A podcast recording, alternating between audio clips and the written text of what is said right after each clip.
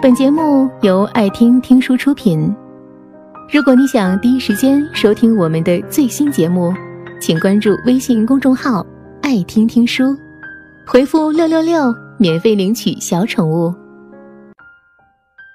加班到快十点，刚下电梯就接到了表姐的电话。表姐和我说：“我离婚了。”我大吃一惊，喝高了吧您？他好一会儿没说话，然后呼出一口老长的气来。唉，可不是嘛！全家人都觉得我不是喝高了就是疯了。但是要想知道一个男人到底能不能托付终生，不生个孩子，还真不知道。表姐和姐夫感情的真正裂缝，应该是从表姐产检开始的。马上入夏的天气，表姐本来就偏胖，站在开了锅一样的医院走廊里，给我发微信，问我有没有时间来医院一趟。之前说好的是姐夫送她，两个人一起并肩坐在医生面前，感觉就像是给孩子开家长会一样。结果当天快中午了，姐夫说：“这场球马上就好，你先自己去啊，我一会儿就到。”这次是球赛，上次是公司临时有急事儿，大上次是游戏已经组队下不了线，大大上次是……姐夫每次过会儿就到的理由，表姐都记得特别清楚。表姐一个人到医院，挤在一群好丈夫当中。自己给自己排队，给姐夫发的微信，果然再也没有了回复。我赶到医院的时候，正赶上医生问他：“你老公呢？”表姐顿了顿说：“他出差了，实在赶不过来，我妹妹陪我来。”等出来的时候，对面正迎来一对夫妻，男人看见我们，条件反射的。将他老婆扶到了过道内侧，他自己侧着身，半搂着妻子，从我们身旁过去。看到这儿，表姐眼圈一红。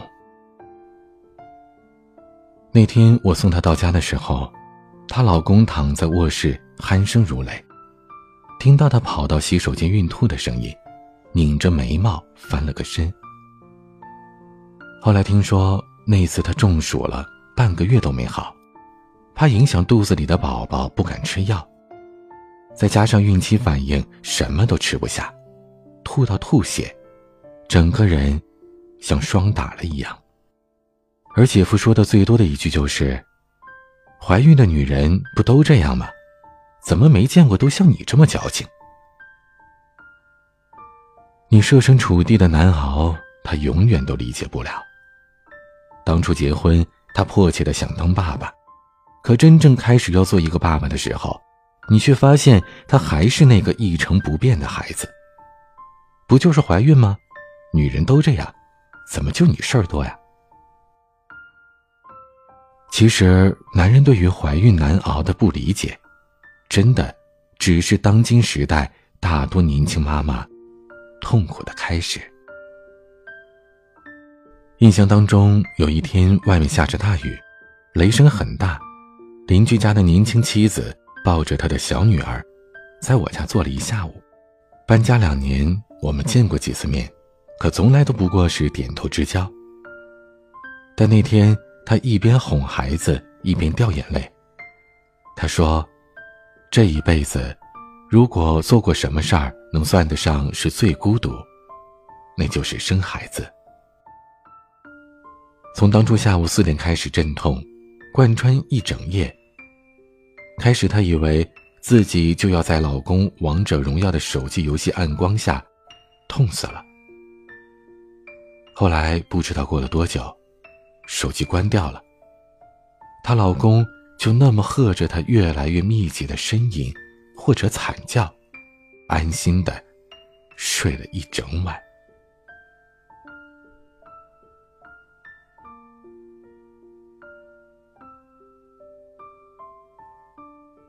进产房前，她最后一次问她老公能不能陪产。她老公说：“我晕血啊，你们那血肉模糊的场面，我可坚持不了。”表姐特别仔细的跟我描述，她躺在手术台上，整个人吓得不停的打颤。好不容易挺过去，护士告诉她，两个小时之后就能出产房了，给你老公打个电话报个平安吧，让他放心。表姐顿了顿没接话。从产房被护士推出来的时候，她老公翘着二郎腿坐在走廊椅子的尾巴上，整张脸沉在花花绿绿的手机屏幕里，满面春风。第一个凑过来的是表姐的妈妈，老年人年纪大了，紧张起来一身一脸的汗。她打着抖的手，一边帮她把湿漉漉的头发拨到后边，一边问她。怎么样啊？表姐赶紧让出一个笑。没有想象中那么痛苦，挺顺利的。她老公听到这儿也屁颠屁颠的窜过来。哎呀，是比想象中容易多了哈！加油，这一次是个女儿，过两年我们再生个儿子。他的心好像在那一瞬间彻底凉下来了。像盖得严严实实的被子，突然从胸口灌进了一股冷风。你替他生孩子的时候，他在眉开眼笑的玩手机；在鬼门关前徘徊的时候，他不耐烦的说：“哪儿就那么严重了？事关生死的事儿，你的丈夫没站在你的身边，他一脸事不关己的参与了一场本应盛大的家庭革命。”女人生孩子成了一场单枪匹马的孤独拼命。生孩子成了女人自己的事儿，一个家庭衍生出了新的生命，延展新的意义，变成自古以来早就已经司空见惯的行为习惯。女人最大的付出是透彻其中意义的男人太少，真正珍惜这样付出的更少。逛知乎的时候，有这么一个话题：产后抑郁是一种怎样的体验？一个妈妈讲述了自己的亲身经历。孩子出生第二天不停哭闹，她怎么挣扎也坐不起来。后来，她老公从外面一把推门进来就吼：“你怎么当妈的？”还没出月子的时候，半夜腰疼、刀口疼的睡不着，稍有困意。就能听到孩子的哭声。有时是孩子真的哭了，有时是自己的幻听。自己一个人惊醒，哄孩子、喂奶、换尿布，抱着他入睡之后再躺下，继续死循环。而自始至终，她老公一动不动，好像从他睡觉开始，他和孩子就断绝关系了。后来，他嫌孩子半夜哭闹，干脆抱着自己的枕头跑去次卧。从那之后，孩子哭到声嘶力竭，都没见他起来过。他一个人整夜整夜半梦半醒，将将睡着，又突然惊醒。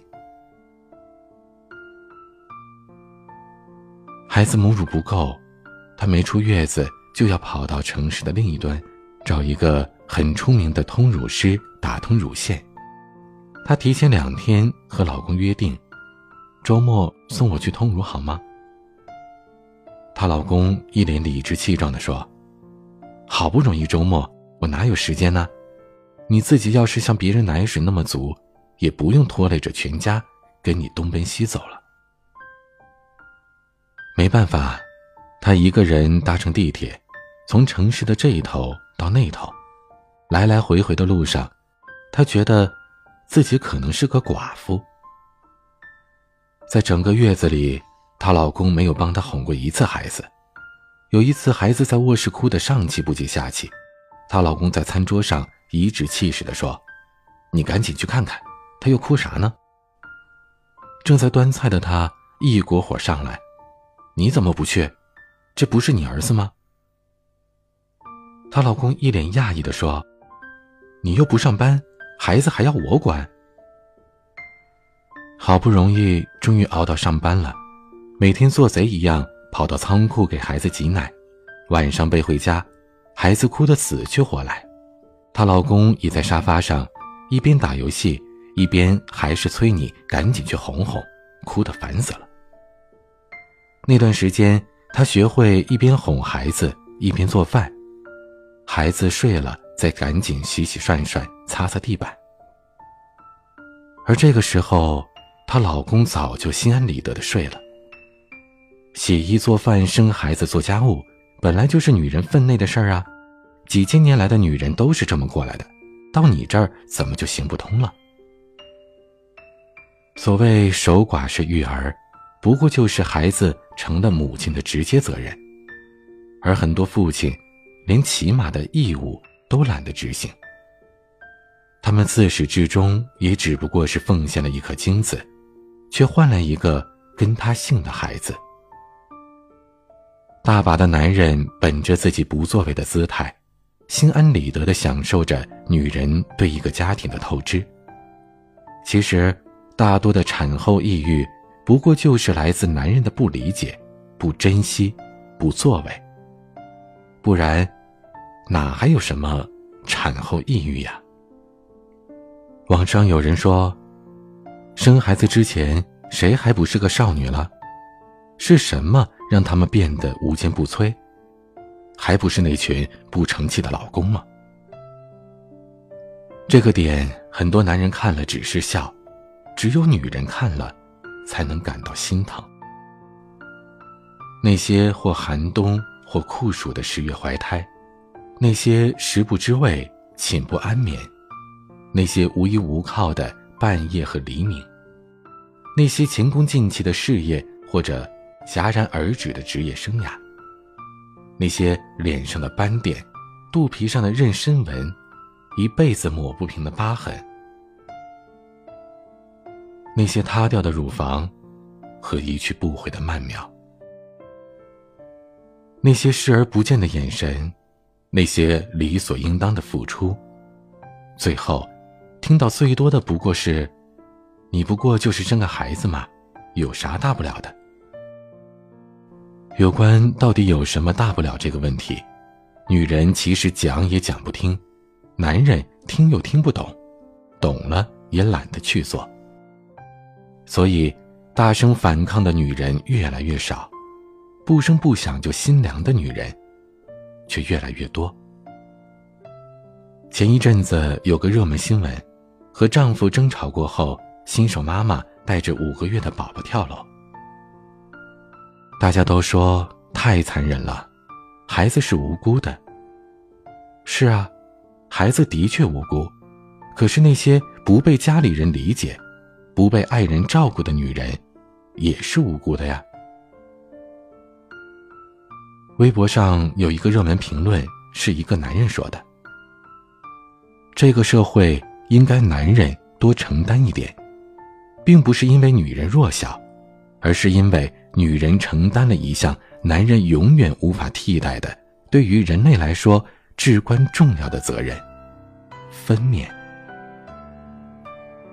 而分娩附带了很多影响女性工作的因素，比如例假、怀孕、哺乳。